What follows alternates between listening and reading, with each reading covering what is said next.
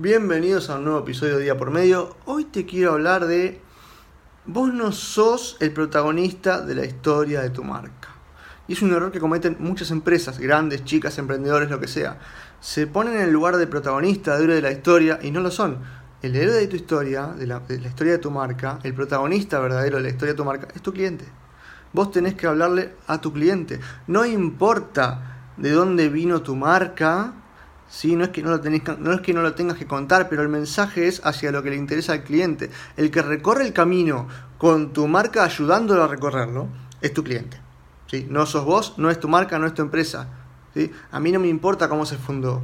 A mí lo que me importa es cómo me puede ayudar a mí. Si yo soy tu cliente, vos tenés que contarme cómo podés mejorar mi vida en algo, por más mínimo que sea, no de dónde salió tu empresa. ¿sí? El centro de la historia de tu marca es tu cliente.